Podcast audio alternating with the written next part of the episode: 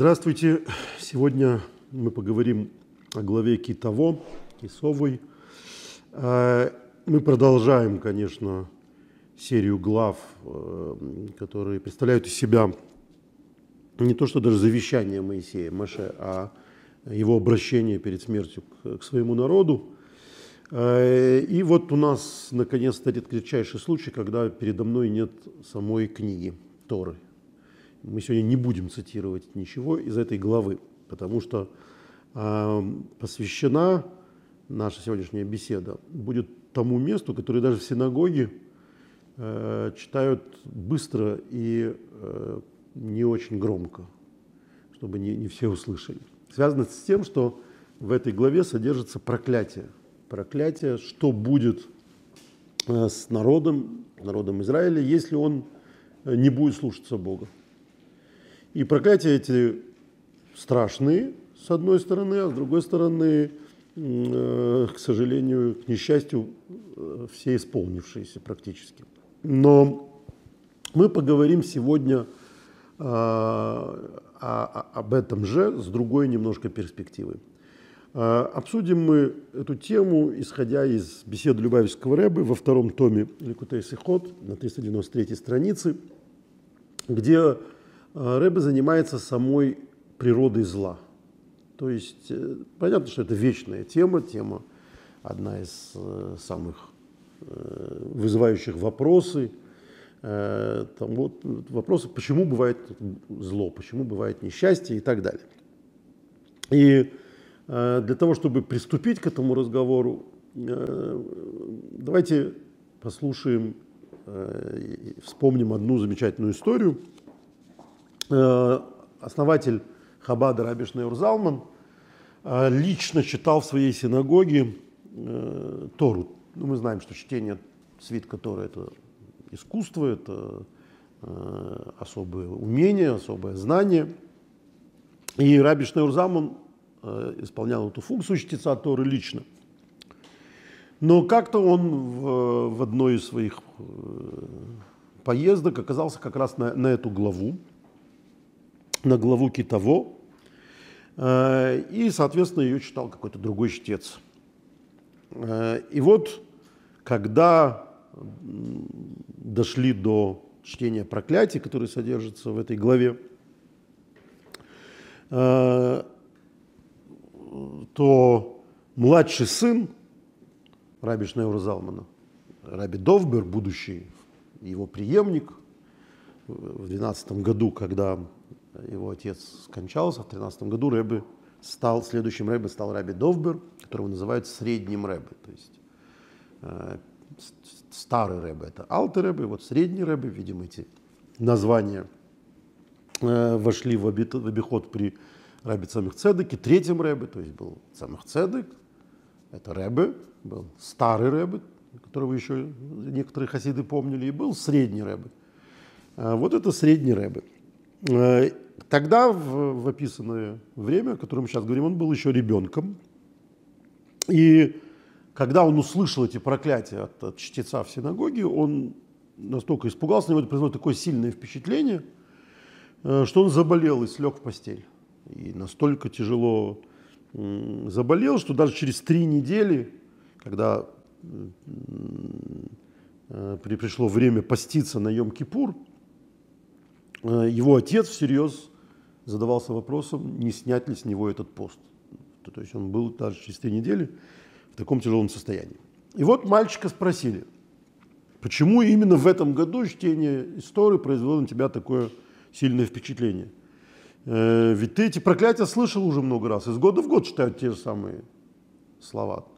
Это как э, в этих анекдотах, когда ребенок ходит в кинозал и каждый раз переживает, что вот опять этот человек упадет э, там, с горы, когда он альпинист карабкается, вот он опять не туда ставь ногу. То есть, что, что нового произошло? Ты же это уже, это, это кино ты уже смотрел много раз. И тогда маленький Довбер, будущий Рэбе, почему эта история для нас важна, ответил фразой, которая стала афоризмом, когда читает папа, все слышат благословение, а не проклятие. Проклятие не слышно. Красивая история. Все, все замечательно, только непонятно совершенно. Как можно, слушая проклятие, слышать не проклятие? Э, есть много разных по этому поводу замечательных историй, но мы поговорим сегодня с такой перспективы, которую по кусочкам, может быть, мы уже разбирали, но вот так вместе цельно поговорим об этом впервые. Это вот проклятие. Что такое проклятие? Что такое зло? Что такое бедствие? Что такое несчастье? В книге Эйха, которую читали 9 ава, то есть книга «Плачи» пророка Ирмиягу, э, содержится знаменитый, знаменитый стих «Не из уст ли Всевышнего исходит бедствие и блага?» То есть вы когда в Бога верите, в Его всемогущество? Когда все хорошо, но не от Него ли же исходит и, и бедствие? Э, у пророка Ирмиягу это довольно трагичная фраза, потому что это часть оплакивания разрушения храма, изгнания Израиля, то есть таким, такого первородного или, скажем так, фундаментального бедствия в истории еврейского народа. И таким образом он излагает один из постулатов иудаизма. Бог – это добро, и так как все сущее не обладает никаким самостоятельным существованием, то и зло тоже, соответственно, добро. То, то есть тоже, это тоже от него. Не от него не может изойти зла, значит и зло это тоже добро. Такая вот странная, казалось бы, логика и э, парадоксальная и абсурдная. Но это то, о чем говорит э, Ирмиягу. Есть разница только в том, что есть открытое добро, есть скрытое добро.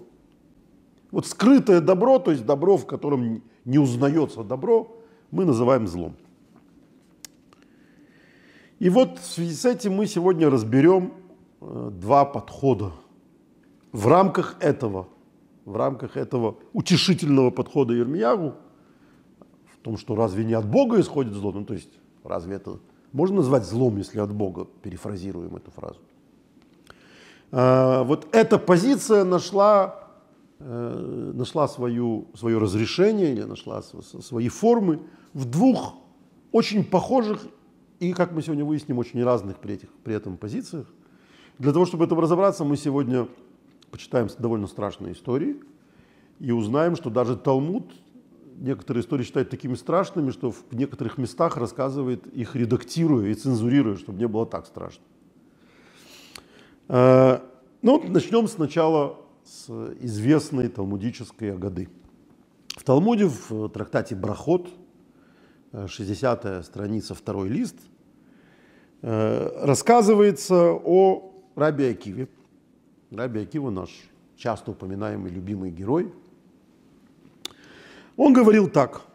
Всегда следует помнить, что все, что делает Бог, к лучшему. Все, что делает Бог, к лучшему. Раби Акива, рассказывается в Брахот, путешествовал и пришел в некий город. И искал, где переночевать. И было ему всюду в ночлеге отказано. Ну, вот поставьте себя на место путника, э, да еще в те времена, да, ни электричества, ни, ни тебе нормальных дорог, сплошные разбойники и волки воют – и тебя никуда не пустили, и ты в ночи один. Тогда он сказал, все, что сделает Бог, к лучшему. То есть вот так, оказавшись в мгле ночной на улице без приюта, на растерзание волкам и, и, и грабителям, он сказал, все, что не делает Господь, все к лучшему. И пошел ночевать в поле под открытым небом. А были у него, говорит эта года при нем, петух – ослик и масляная лампа. Ну, просто чтобы было понятно, э, всем этим предметам находится объяснение. Например, петух – это будильник. Он будет Рэбе, Раби Акиву для того, чтобы с петухами начинать учить Тору. Но это так, между делом, э, ремарка. И вот, вот у него с собой эти три вещи. Помните, есть такая замечательная книга у Жюль Верна «80 дней вокруг света». Еще более замечательный мультик был, по крайней мере, в моем детстве. Даже не мультик, а целый мультсериал про Филиаса Фога. И вот Филиас Фог все время брал с собой какие-то непонятные вещи. и паспорту его слуга, он постоянно выяснял, что в результате оказывается, что это каждой вещи есть применение. Это все для чего-то нужно. И вот какой он мудрый, этот Филиас Фок. Видимо, и у Раби Акиви эти все вещи были каким-то особенным образом нужны. Э, и вот он, э, оказавшись с этими своими предметами только на улице, в поле, отправился спать. Пришел ветер и загасил лампу. То есть это его масляная лампа, которая в этой мгле давала ему какое-то ощущение света, ветер загасил. Пришел кот, мы, кажется, с вами говорили, тоже не могу не сказать, этот кот, который ходит у нас по всем Агадам, включая Агаду Шелпесах, то есть ее песенки в конце, Хадгадьо, да, там же Васо Шунро. Шунро, значит, пришел кот, и съел этого козленка. Боже, что же это за кот такой? Недавно я прочитал, что шунро это не, не просто кот, это такие специальные ближневосточные котяры. Это огромное животное было дикое совершенно и очень жестокое. Ну вот пришел кот и съел этого петуха у Раби Акивы. Пришел лев и съел ослика. Ну, как в той э, считалочке, что осталось на трубе. Что осталось у Раби Акивы? Ничего. У него был была лампа, у него была, был петух, и у него был осел, и это все, значит, уничтожилось. Сказал Раби Акива, все, что делает Бог, к лучшему. То есть мало того, что сначала он оказался в чистом поле с этими предметами и сказал, что это к лучшему, то теперь еще и вот все остался без, без какого-либо подспорья и сказал все, что сделает Бог к лучшему. Ночью чужеземная армия захватила тот город, и, как повествует дальше Талмуд, сказал Раби Акива ученикам, разве я не учил вас, что, что все, все, что сделает Бог, к лучшему? Вы следите за, за этой логикой? То есть за ночь армия захватила этот город. И Раби Акива сказал, вот, я же знал, все к лучшему. Раша объясняет очень понятно и просто, что он объяснил так. Если бы лампа не погасла, солдаты могли бы увидеть меня. Ну, то, что он не оказался в городе, его не пустили в город – а там после этого он был оккупирован, это понятно хорошо, что он оказался в поле. Дальше, что хорошего, что у него э, все вот это, его имущество было уничтожено. Если бы лампа не погасла, солдаты могли бы увидеть меня. Если бы осел, осел заревел или петух закричал, солдаты пришли бы и схватили меня. То есть оказалось, что все его столь нужные предметы на самом деле были э, главной опасностью для него. И ветер, Шунро, вот это дикий кот и лев, спасли вот этих опасностей. А начали все это эти ужасные люди в этом городе, не пустив к себе его на порог. Это вот одна позиция, которую мы сегодня будем разбирать. То есть Раби Акива говорит, есть вещи, которые э, происходят с нами, и это плохие вещи.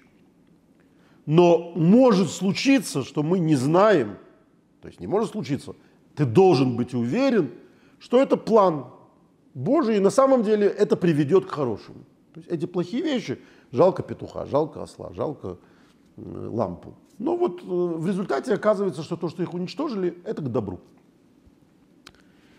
Другая история в Талмуде говорит о совершенно другом подходе, который очень похож на этот. Это Талмуд, трактат Танит, 21 страница, первый лист. И она рассказывает о Раби Нахуме Ишгамзу. Рабинаху Мишгамзу – это учитель Раби Акива, один из учителей Раби Акивы. Это великий э, учитель великого ученика. Почему его звали э, Нохум Иш Гамзу? Как кличка у него Гамзу. Э, есть, по-моему, даже такая фамилия Гамза сейчас. Ну вот Гамзу. Э, то есть Иш Гамзу – это Нохум, это тоже – Гамзу – это тоже. И это тоже. На самом деле он был из города, который назывался Гимза. И как тогда часто бывало, называли людей, как в наше время, в общем, тоже иногда бывает, по месту их происхождения. Его называли Нохум из Гимзу, из города Гимзу. Но шутя или, или полушутя трактовали это его место происхождения как игру слов – Потому что он все время говорил гамзу. И это тоже. Что значит это тоже? Что бы ни происходило с ним, рассказывается в Талмуде, он всегда говорил гамзу. Это тоже во благо. Это тоже к добру. Гамзул и Това. И было так, что евреи решили как-то отправить дары римскому императору. Мы себе примерно представляем, в каких ситуациях это было. Надо было чего-то там, какую-то отвести к Зейру, какой-то злой указ, или, или добиться какого-то разрешения. И вот они ему послали дары. Встал вопрос, кого же послать с дарами? Решили, что кого же послать с дарами? Вопрос понятный. Дары это понятно, сундук с какими-то, значит, драгоценными камнями, каким-то прообразом денег или эквивалентом денег. Вот подарок от еврейской общины императорскую казну. Но дорога от Иерусалима до Рима, э, хоть и даже тогда не слишком долгая, но очень опасная для человека, который едет с сокровищем таким. Не спрашивайте, почему ему не выдали охрану, не, не снабдили его там солдатами, может быть, не было этого, не знаю почему. Но они решили, что надо найти человека, который, с которым часто происходят чудеса. То есть, чтобы его не обокрали, чтобы его не убили, не отобрали у него эти э, драгоценные камни, нужен особый человек с особыми заслугами перед Богом, которого, с которым происходят чудеса. И выбрали, соответственно, Нохума. Решили, отправим Нохума, ибо с ним постоянно происходят чудеса. Дали ему шкатулку с драгоценностями, камни и жемчуги, и он отправился в путь. В дороге он остановился на постоялом дворе, и ночью хозяин того двора вскрыл шкатулку, забрал содержимое, а вместо драгоценности насыпал земли. Ну, понятно, чтобы не сразу схватили, чтобы по весу. Там. Она была закрыта, опечатана, я уже не знаю, как там было. Утром, когда увидел Нохм, что случилось, Понимаете, да? Ему, его отправили с, э, с драгоценностями к императору. Он видит, что драгоценностей нет. Ну каким надо быть человеком, чтобы вместо того, чтобы развернуться, поехать назад, сказать, братья, ограбили меня. Сказать, ну как Бог хочет, так и надо. Это тоже во благо. И поехать к императору с этой шкатулкой землей. То есть это, это же не, не, не теория. Да? Вот он поехал со шкатулкой, где он знает, что земля. Прибыв ко двору, отдал шкатулку императору. Император, увидев, что там наполнено землей, хотел приказать вырезать весь еврейский народ. То есть шутки Нохума и Жгамзу это не только опасны для него. Евреи посылают императору немножко святой земли. Это похоже на оскорбление. Ответил Нохум, когда услышал, что император разрабатывает стратегию уничтожения всего еврейского народа. Это тоже ко благу, сказал Нохум. И тут явился пророк Илья, наш любимый персонаж, пророк Илья, который такой оборотень в хорошем смысле этого слова. Он постоянно оказывается в нужном месте, в нужном виде. В данном случае он оказался в виде одного из придворных советников императора и сказал, а не прах ли это их праотца Авраама? Кто же выбросит прах, что превратится в копья, в солому, или что превратится в стрелы?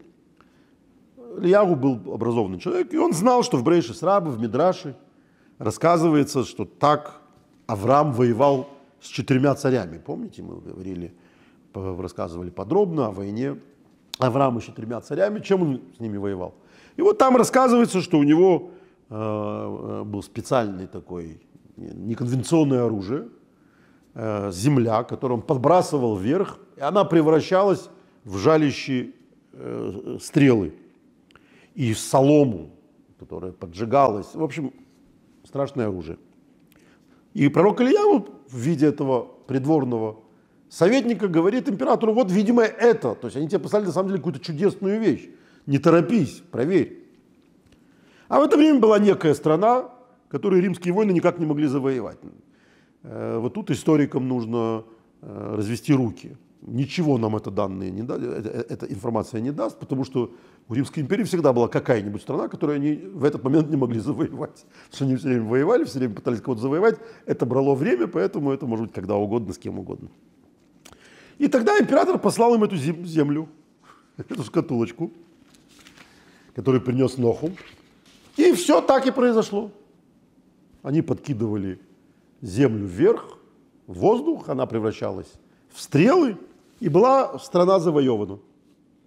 Тогда ввели Нахума в сокровищницу императора, наполнили его шкатулку драгоценными камнями и жемчугом и отпустили с великой честью. То есть он сэкономил очень сильно, э, приехал с полной шкатулкой, уехал с полной шкатулкой и всего добился. И все оказалось прекрасно, то есть все оказалось хорошо. В чем разница между этими двумя историями? Вот я сказал, что они очень похожи, но что они при этом очень разные. Разница в этих двух историях – это слово «это». В слове «это». Давайте разберемся. И тот, и другой встречают несчастья, которые с, ним, с ними случаются, с верой в то, что Бог не спосылает добро, а не зло. Но при этом то, что происходит с Раби Акивой, сохраняет свое негативное значение. Ослика жалко, петушка жалко, масло, масляную лампу жалко, хорошая вещь.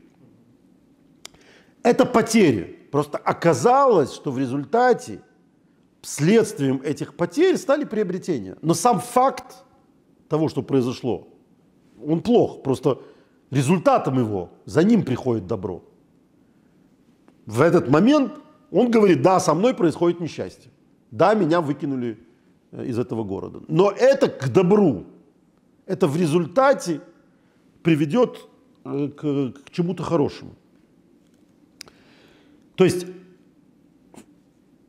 происшедшее с, э, с, в результате оказалось не бедствием, а спасением. Но факт остается фактом.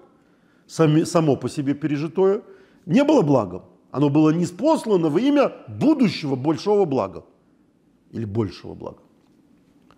В истории Нохума и Ишгамзу неблагоприятное событие, как обнаружится, было благим самим по себе. Это не, не, не то, что эта земля в результате привела к чему-то хорошему. Именно она стала этим хорошим. Если бы там оказались, остались жемчуги и, и золото там, и, и, все, и все остальное, то не факт, что, то есть совершенно, совершенно факт, что ничего хорошего бы, особенного с, с, с Ноховым Межгамзу не произошло.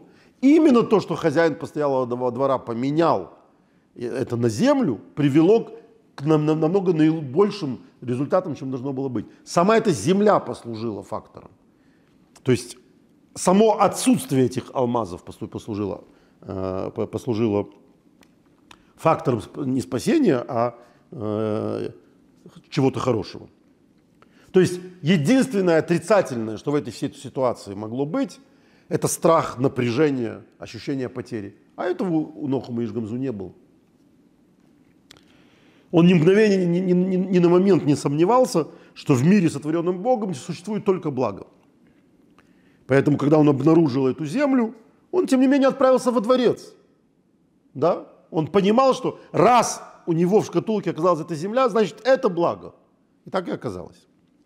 То есть разница между оценкой происходящего Раби Акивы и Нохову Межгамзу можно понять из формул, которые они используют для выражения веры в то, что Бог есть благо. Раби Акива говорит, все, что делает Бог к лучшему, давайте запомним эту фразу, или может даже напишем, да, тут. Все, что делает Бог к лучшему. То есть предполагается, человек может воспринимать случившееся с ним как нечто плохое.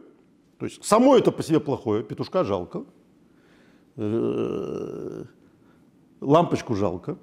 При этом он знает, что это произошедшее направлено к большому благу которая перекроет этот негативный опыт и послужит ему оправданием.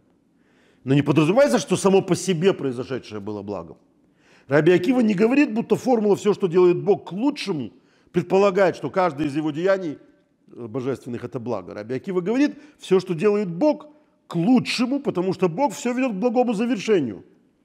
Пусть даже что-то из этого сопряжено с неприятностями.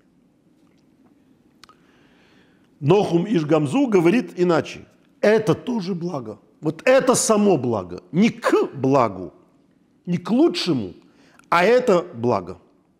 То есть я не только верю, что это завершится благом, завершится чем-то хорошим. Я верю, что вот это само по себе благо. Вот эта земля драгоценная. Это, раз Бог сделал так, что драгоценные камни э, заменились на землю, значит, эта земля драгоценнее чем эти камни. Это и есть благо. Дальше Рэбе объясняет, что это различие... Нет, давайте сначала почитаем э, о том, насколько, э, во-первых, мы эту историю э, прочитав, должны понять, что э, то, что мы читаем о Нахуме и Жгамзу, эту замечательную Агаду, я вам обещал, что я прочитаю страшную Агаду и расскажу, как ее э, цензурировал Талмуд, судя по всему. Э, я ее почитаю для того, чтобы рассказать, что вот эта замечательная года, которую мы прочитали про Нохама и Гамзу, как он отправился со шкатулкой, как у него украли землю. Если вам кажется, что это его главное несчастье с ним случившееся в жизни, то вы не знаете тех рассказов, которые мы сейчас прочитаем. Прочитаем мы э, почти полностью в, Талму, в, том, как она приведена в Талмуде э, Вавилонском, в трактате Танит, э, на странице 21а, который, собственно, и рассказывала э, ту Агаду, которую мы только что читали. Но предварим это, но прочитаем мы сейчас другую Агаду про э, Нахума и Жгамзу. То есть это будет уже не, совсем не такая сладкая история э, про эту шкатулку. Дело в том, что оказывается, Нахум Иш Гамзу был слеп на оба глаза, лишен обеих рук и обеих ног, а все тело его было покрыто язвами. Понятно, что это не одновременно с этим, это, видимо, после этой истории. Это человек, о котором сказано, что он, с ним происходят чудеса. Вот он был слеп на оба глаза, лишен обеих рук и обеих ног, а все тело его было покрыто язвами. И лежал он в шатком домишке, а ножки его кровати были погружены в чаши с водой, чтобы не заползали на него муравьи, которых он не мог отгонять, потому что рук нет. Однажды, когда кровать его стояла в ветхом доме, решили его ученики вынести кровать а затем и всю утварь из этого дома. Потому что ветхий дом. Ученики, давайте запомним, тут какие-то вот ученики волновались по поводу Раби Нохма. Сказал он им, дети мои, сначала вынесите утварь, а потом кровать. И вы можете быть уверены, что пока я в доме, он не упадет. То есть вынести сначала всю мебель. Дом не, не, не, не разрушится, пока я здесь есть. Вынесли они утварь, а затем и кровать с ним, и рухнул дом. То есть они увидели, что да, действительно он располагает э, всей природой. То есть вот он знает, что Бог его любит. Это кто говорит? Человек без рук, без ног, слепой на оба глаза. Тогда его ученики спросили, учитель, ученики, да, мы опять говорим, учитель, ученики какие-то, анонимные, если ты совершенный праведник, то есть раз дом не падает, пока ты в нем находишься, когда у тебя столько заслуг, как могло случиться с тобой такое? Какое такое объяснять не надо, да? Почему ты без рук, без ног и слепой? А, и все тело покрыто язвами. Тогда он им рассказал историю. Дети мои, я сам навлек на себя все это. Однажды отправился я к своему тестю – и была со мной поклажа на трех ослах. На одном снеть, на втором напитки, на третьем сладости. Встретился мне на пути нищий и сказал, «Учитель, дай мне пищи». Ответил я ему, «Подожди, я сниму поклажу со осла». То есть несколько минут подождать. Не успел я снять поглажу со осла, как он испустил дух. То есть нищий не дождался от него куска хлеба, потому что он замешкался, и умер. Нищий умер, потому что не успел получить от раби Нохума и Жгамзу еды. Бросился я к нему, пал пред ним и воскликнул, «Пусть ослепнут глаза мои, что не сжалились над твоими глазами. Пусть будут отрублены руки мои, что не сжалились над твоими руками. Пусть будут отсечены ноги мои, что не сжалились над твоими ногами. И не успокоился я, пока не пожелал, чтобы все мое тело было покрыто язвами. То есть, вообще-то, э, Рабиноху Мишгамзу отвечает на вопрос учеников. Ученики спрашивают, как с тобой, человеком, который, очевидно, э, защищен Богом, могло случиться такое? Или, скажем так, которого слушается Бог. И он рассказал историю, что да, Бог меня послушался. Это я все это на себя попросил, за то, что совершил преступление, не дал нищему кусок хлеба вовремя. Потому что это вовремя это несколько минут, и он потянулся за тем, чтобы дать этот кусок хлеба. Неважно. Это причина всех моих страданий. Сказали ему ученики, горе нам, что видим мы тебя в таком положении. Ответил он им, горе было бы мне, если бы вы, вы не видели меня в таком положении. То есть, что он отвечает им в этой версии Талмуда? Он говорит, что рад выпавшим на его долю страданиям, которые искупают его страшный грех. Он на себя навлек вот эти наказания физически за смертный грех, который он, по его мнению, совершил. И поэтому он благодарен Богу за то, что тот, как говорят в этом ужасном анекдоте, взял деньгами. То есть взял ногами, руками для него, глазами, язвами там, и так далее. Э, то есть вот эта история. Она достаточно страшная. А, Кирилл? Страшная история? Достаточно страшная. Так вот, это цензура. Давайте почитаем эту же историю, в, как мне кажется, в оригинале, в ее оригинальной версии, которая находится в Иерусалимском Талмуде.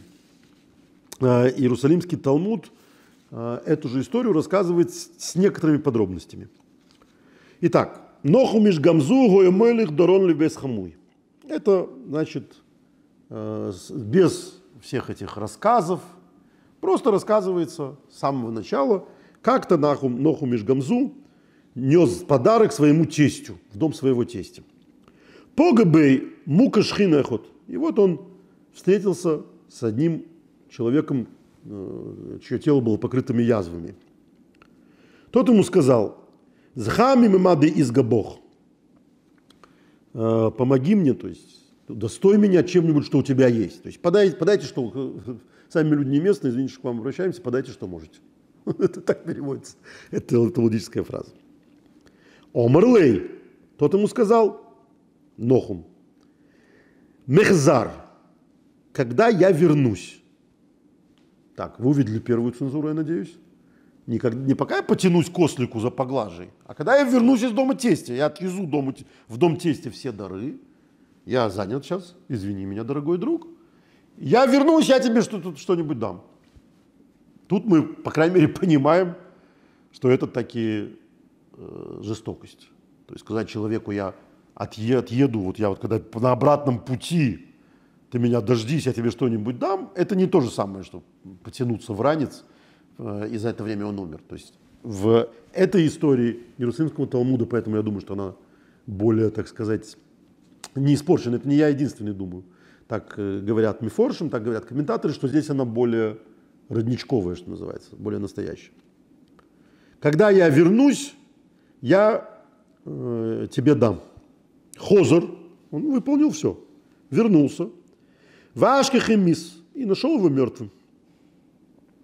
Вегава омр ликивли. Айною дехамунах вело егавн лох. И тогда он сказал, показывая на этого несчастного человека, пусть эти глаза, которые тебя видели и не помогли, и стамьон, станут слепыми.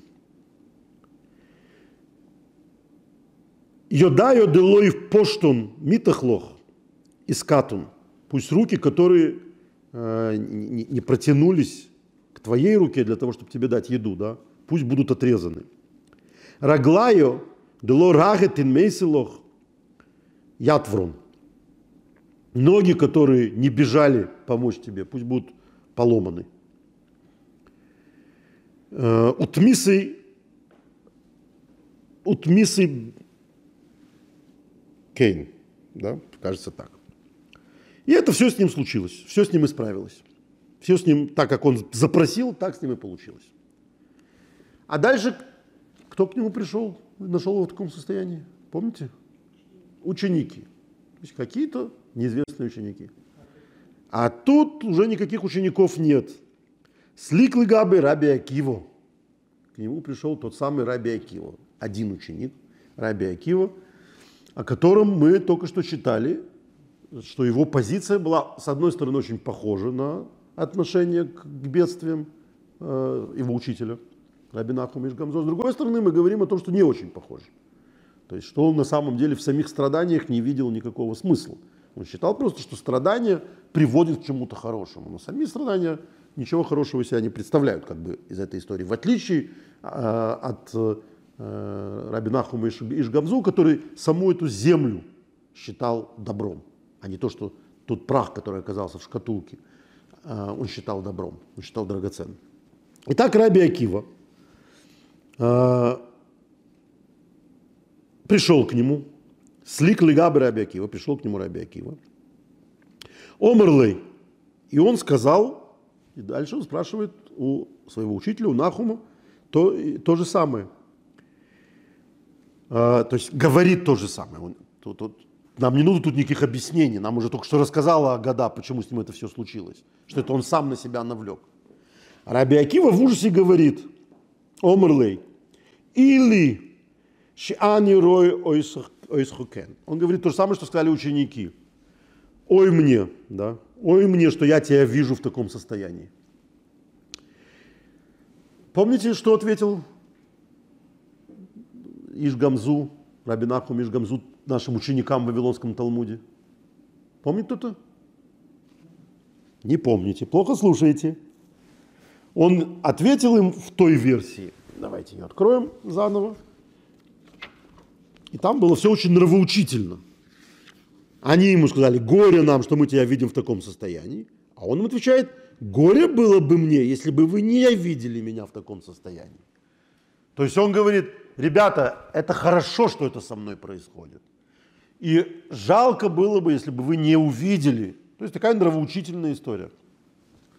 Что мы находим в Иерусалимском Талмуде? Нечто совершенно невообразимое и совершенно другое. То есть ему сказал Раби Акива, горе мне, что я вижу тебя в таком состоянии. Он ему говорит, омрлей, ой лише эйни роя эйсхокен. Горе мне, что я тебя не вижу в таком состоянии. Понимаете версию, другую версию? Он своему ученику говорит, жалко, что с тобой не все то же самое происходит. Нет, он не злой человек. Он прекрасный человек. Омрлей. Но Раби Акива спрашивает, вот как вы, Кирилл, говорит, Моат Микалейни, за что ты меня проклинаешь? Я тебя пожалел, ты меня за это проклинаешь? Что ему отвечает Нахум? Омрлей. Умо ат мавеэйт бисурин. А ты почему пренебрегаешь страданиями? Что он ему отвечает, иначе говоря? Ты думаешь, что это проклятие? Я тебе рассказываю, это благословение. То есть тот месседж, который он отправляет своим ученикам в Вавилонском Талмуде, говоря им, хорошо, что вы это увидели, потому что вы узнали, что это со мной произошло по моей просьбе, что я счастлив, что это со мной произошло, потому что я таким образом добился, что я был наказан за свое страшное преступление, за то, что из-за меня умер нищий, как он считает, бедняк. Эта нравоучительная история здесь оборачивается в нечто, в нечто гораздо более резкое. Он ему говорит, почему ты пренебрегаешь страданием? Почему ты не, не понимаешь, что страдание – это хорошо? То есть мы, возвращаясь к нашим двум агадам, видим, что это целый спор. Что Раби Акива говорит, я понимаю, что страдания для чего-то нужны, я не знаю для чего. Когда-то они придут к чему-то хорошему. А на Раби Наху Мишгамзуем говорит ничего подобного. Они не когда-то придут к чему-то хорошему. Они сами что-то хорошее. Ты просто не видишь что но они что-то хорошее. Это земля в, в шкатулке, это что-то хорошее вместо бриллиантов. Это отсутствие ног, рук, глаз там, и язвы, это само что-то хорошее. Что хорошее мы знаем. Мы ведь не видим в Иерусалимском Талмуде, что Раби Акива знает, почему это все произошло. Он ему ничего не объясняет. Он ему просто говорит, ты должен знать, что когда происходит что-то вот такое, вот эти вот страдания, это на самом деле благо. То есть это абсолютно ультимативное, это не мазохизм, он не получает удовольствие от своих страданий. Он просто считает, что те страдания, которые он испытывает, есть благо. Они не превращаются для него в кайф, да? Он просто понимает, что сам факт этих страданий – это благо. Почему такая разная позиция? На самом деле эти два человека, э, находясь довольно близко эпохально, да, то есть они, один из них живет, один из них учитель другого, то есть они живут, они современники как бы. Но один старше, старше не намного, да, но старше. Но дело в том, что это абсолютно промежуточные поколения. Различие между двумя этими позициями связано с э, духовным, я, кстати, не помню, я сказал, что это, просто чтобы те, кто заинтересованы, э, это П, это Иерусалимский Талмуд, трактат П, восьмой, Иерусалимский Талмуд иначе построен, чем Вавилонский, у него другая нумерация, это восьмая, восьмая глава, восьмая галаха. Иерусалимский Талмуд не построен э, как э, Вавилонский, в котором все совсем иначе, там не, нет номеров галахот, там э, разные сугиот. Вот читайте это замечательное место, где вы а, обнаружите истинную историю про раби Иш, Нахума Ишгамзу. Так вот, раби Акива – это человек следующего поколения после разрушения храма. Храм, Бетамигдаш. Что такое храм? Это же не, не, не какая-то еще одна синагога. Это центр, который служил местом манифестации присутствия Бога в этом мире, в физическом мире. Храм – это место пребывания Господня. Как храм назывался в пустыне? Мешкан. Место, где живет Бог. То есть храм, даже второй храм со всеми его э, деградациями, да, в нем не было тех чудес, которые были в первом храме, это место пребывания Бога на земле пристанище Бога на земле. Раби Акива жил в эпоху изгнания, Галута, да? в эпоху духовной тьмы. То есть следующее поколение, а мы понимаем, что когда выключили свет, это темнее, чем через некоторое время станет. То есть к темноте привыкаешь. Раби Акива жил в то время, когда еще не привыкли к темноте. Это время абсолютной тьмы, нет больше храма божественный лик не просто скрыт, он скрылся, вот только что скрылся э, с наших глаз. И божественное провидение, то есть то, что Бог есть, что Бог с нами, что Бог э, смотрит на нас, это видно только когда человек снимает покров за покровом бедствий, тягот там и трагедий. Раби Акива, как мы помним, жил в то время, когда случилось неудавшееся восстание – во главе которого стоял Баркохба. Э, и Раби Акива настолько ждал этого освобождения, что он Баркохбу объявил Машехом. Он считал его мессией, Машехом. Это время, когда изучение Торы и соблюдение иудаизма приравнивалось римскими властями к преступлению. И множество евреев было замучено э, и убито. И кто самый известный из этих евреев? Раби Акива. Раби Кива погиб мученической смертью в 134 году нашей эры, то есть через 65 лет после разрушения храма. Вот он был уже стариком, конечно, был старым человеком, но насколько старым? Он родился после разрушения храма. В таких условиях, в условиях абсолютной кромешной тьмы, человек просто не может увидеть благую суть того, что в этом происходит. Это такая тьма, что в этой тьме просвета не видно. Самое большее, на что его хватает, кого его? Человека. Какого человека? Раби Акиву. Это не, не чита нам. Предположить, что он не все видит и не все постигает. Тот человек, который находится в темноте, он же понимает, что на самом деле в темноте есть очень много предметов. Просто он их не видит. Из-за того, что темно, он не знает истинного состояния дел. Это настоящая вера, максимальная в тьме, что ты не все видишь. И поэтому может случиться, то есть, а я уверен, что так случится, говорит Раби Акива, что в результате все обернется благом, все будет хорошо. Я не вижу, что хорошего происходит, но я знаю, что в этом будет что-то хорошее в результате.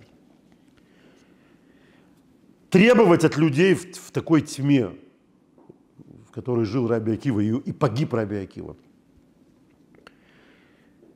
Верить, что это и есть благо, это слишком. То есть это похоже на полное отрицание реальности.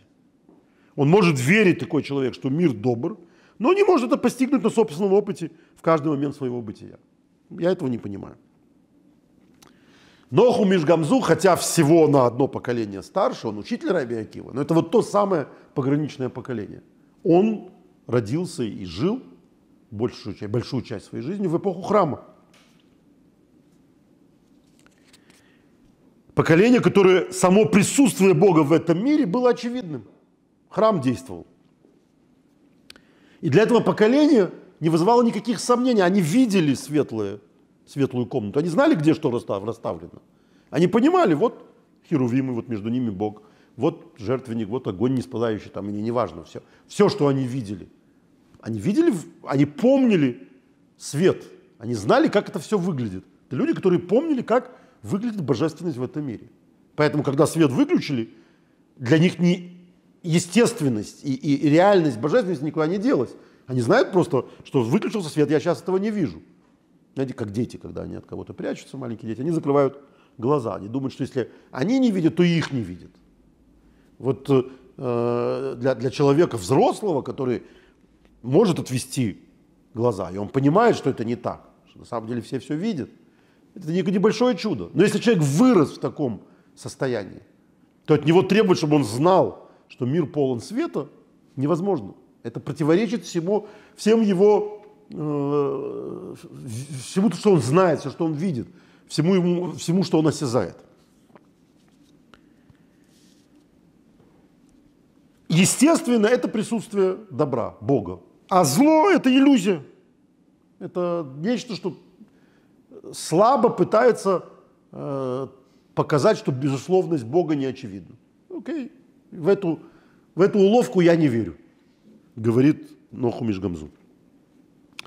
Интересно, что разницу восприятия добра и зла э, Нохумом и Рабиакивой передает даже сам язык, на котором они это говорят.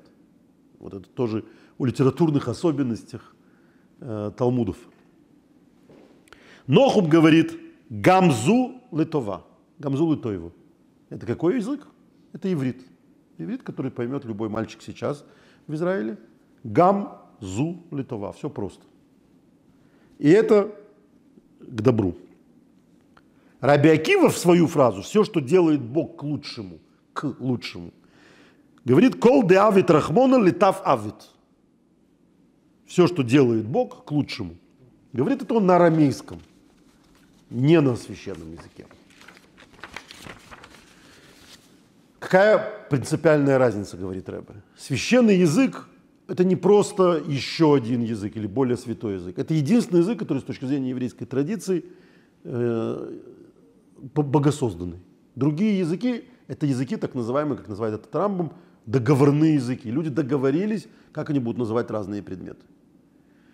Иврит – это язык, на котором Бог создавал мир.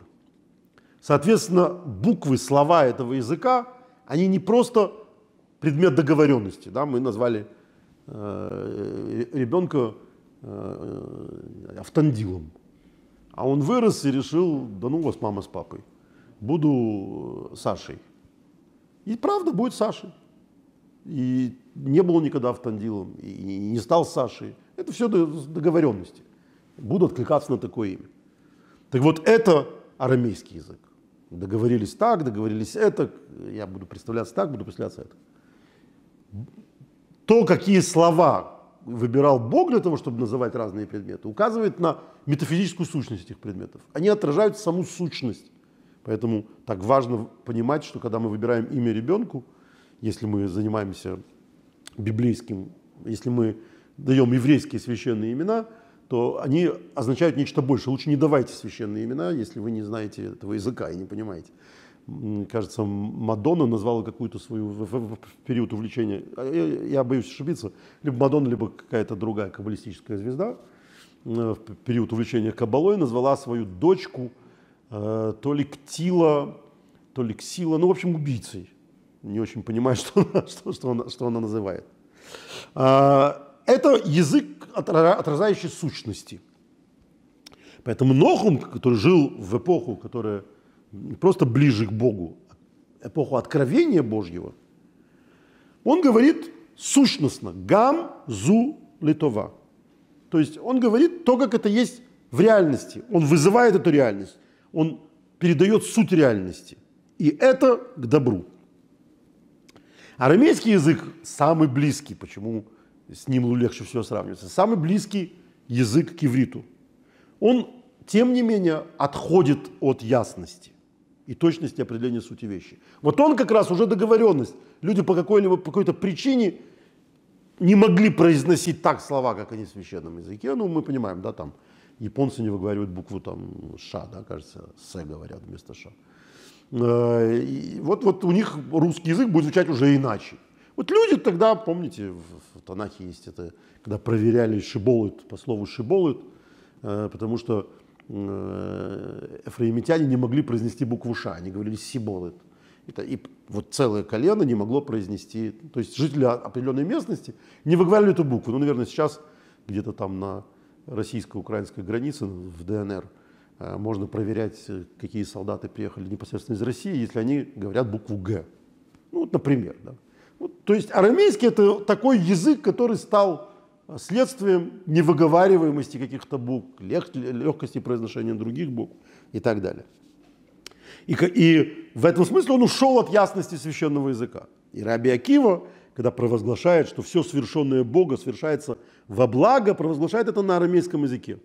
Ибо для его восприятия характерна ограниченность, накладываемая самими условиями ограничения галута. То есть арамейский язык – это язык изгнания уже. Ну, исторически это не так. То есть на арамейском говорили уже и во времена храма.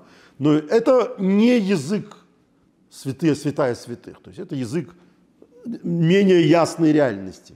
Реальности, в которой Бог сокрыт от мира. И поэтому у Раби Акивы и у Нохма были разные представления о страдании. Раби Акива говорит ему, ох, моим, в Иерусалимском Талмуде, да, ох, моим глазам, что я это вижу. То есть он говорит, кошмар, что происходит. Если бы они стали разговаривать и спрашивать, для, для чего этого, Раби Акива мог бы объяснить, для чего это происходит. И что из этого хорошего может выйти? Но то, что происходит, это кошмар, говорит Раби Акива. И поэтому так злится Ноху Мишгамза. Он не злой человек. Он ему говорит, Акива, ты ничего не понял. Ты не понял, это и есть добро. Вот это, то, что со мной сейчас происходит, это и есть добро. И не объясняет ему всей той истории, которую мы знаем из Вавиловского Талмуда, почему это добро. А почему это добро? А потому что это он это попросил как бы он жил с, э, в этом мире с грузом ответственности за этого нищего. Или с другой стороны, как бы он жил, зная, что он понесет за это ответственность страшную, гораздо более страшную, чем руки, ноги, там, язвы и глаза. Какая ответственность? Наказание души. То, что он в будущем мире не прильнет к свету Всевышнего и так далее. Это для него реальность. Поэтому он считает себя счастливым человеком, что он договорился о том, что Бог взял вот этим есть справедливость. Эта справедливость будет вынесена. И я счастлив, что я договорился на эту справедливость. Человек, которому дали пожизненное заключение или приговорили к электрическому стулу, а потом поменяли его срок на 10 лет э, в колонии не строгого режима, понимаете, что с ним произошло счастье. Счастье. Он пляшет от радости. И людям, которые поверхностно видят, что он пляшет от радости от того, что получил 10 лет тюрьмы, он кажется сумасшедшим. Но он-то знает, почему это настоящее счастье. Потому что он жив, потому что он не получил электрический стул, потому что он его не казнят, или он не будет пожизненно, не, пожизненно проведет в тюрьме. Вот это Рабиноху Межгамзу. Он видит реальность. Он говорит, то, что тебе кажется страданиями, на самом деле это амнистия. На самом деле это великое благо. Это то, чем я счастлив. Мы с Богом договорились. Он взял, наказание обязательно должно было прийти за, по, по мнению Рабинаху Мишгамзу за историю с нищим. То, что оно произошло таким образом, вот этим наказанием, это для человека, который не просто верит в вечную жизнь души, а знает, что она существует. Это компромисс просто на самых выгодных для него условиях. Когда в э, пламени пожара погибал первый храм, Асаф, один из левитов, служивший в храме, сложил псалом, который мы сегодня читаем, 79-й э, псалом в еврейской Библии, в, то, в Танахе, а, там, по-моему, он 78-й в нееврейской, потому что на один псалом отличается. «Боже, пришли народы в удел Твой, осквернили храм святой Твой, превратили Рушалаем в руины». А, в Мидраше, как раз Айхараба, спрашивается, Разве не должны эти строки называться рыданием Асафа? Как это надо назвать? Плач Асафа, да? Он говорит, Боже, пришли народы, в удел Твое сквернили Твой храм и так далее. плачем Асафа, да? А это называется песни Асафа, восхваление Асафа. Почему? И Мидраш объясняет это так, через притчу. Некий царь выстроил для сына брачный чертог, богато украшенный и покрытый резьбой и богатыми коврами, там, занавесами.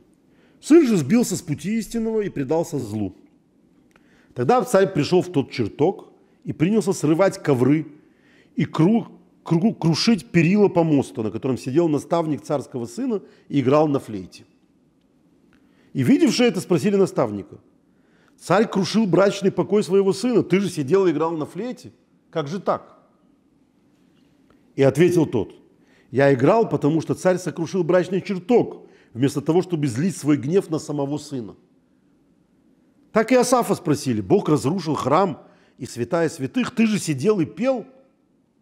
Вот эти вот все эти истории, да, на лютнях они сидят там, играют. Храм горит, как можно петь? Сейчас-то, конечно, те, кто знают хасидские нигуны, знают, что есть такие нигуны, которые называются дуной. Это плачи. То есть можно петь, наверное, но он, видимо, пел радостную песню. И тот ответил, я пел, потому что Бог излил свой гнев на дерево и камень вместо того, чтобы дать гневу излиться на народ Израиля. То есть горит дерево, горит камень, камни храма, а могли бы гореть люди. То есть вместо этого. И поэтому Асав говорит, я благодарен за то, что он взял храмом, а не людьми. И вот это представление о том, что есть зло и есть страдания, нашло отражение в словах Раби все, что делает Бог к лучшему. Разрушение храма – это величайшая трагедия, нет вопросов. Однако есть положительная сторона. Уничтожение храма предотвратило уничтожение еврейского народа. То есть, если бы был уничтожен не храм, был бы уничтожен народ. Есть верхний предел восприятия, который дан нам в состоянии Галута. И в этом состоянии высшее проявление веры, которое у нас может быть, это понимание, что несмотря на весь ужас и трагичность нашего опыта, существует высшая правда. Мы знаем, что Бог есть. Мы знаем, что Он всеблаг. Мы знаем, что Он прав. Мы не знаем почему. Но вот этой веры в то, что то, все, что Он не делает, все благо, которое мы не можем понять, мы не можем понять. Но оно существует, это высшая вера в Бога, которая возможна в нашем нынешнем состоянии. То есть эти хасиды, которые плясали в Пурим на э, в, в этих теплушках, которые везли их в, в Освенцим, они, не, они не, не, не, не нравилось, что их везут в Освенцим. Но они знали, что они не все знают. Они понимали, что есть высшее благо. И своими плясками они показывали, что они верят в то, что это благо существует. Может быть, нам это откроется, может быть, нам это не откроется. Но это есть. И вот, соответственно, э, завершаем мы наш сегодняшний разговор, возвращаясь к тому, собственно, чего мы сегодня не читали – Э, и тому, что мы сегодня читали. Мы не читали сами проклятия в нашей недельной главе. Э, если у вас хватает душевных сил, прочтите, проверьте свою веру в Бога. Еще раз говорю, исполнившиеся проклятия.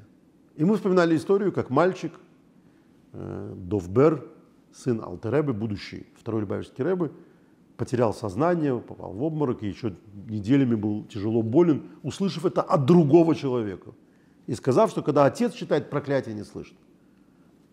И прочитав сегодня вот эту всю беседу Любавического Рэба и выяснив всю, всю историю, которая за этим стоит, мы начинаем понимать, о чем идет речь.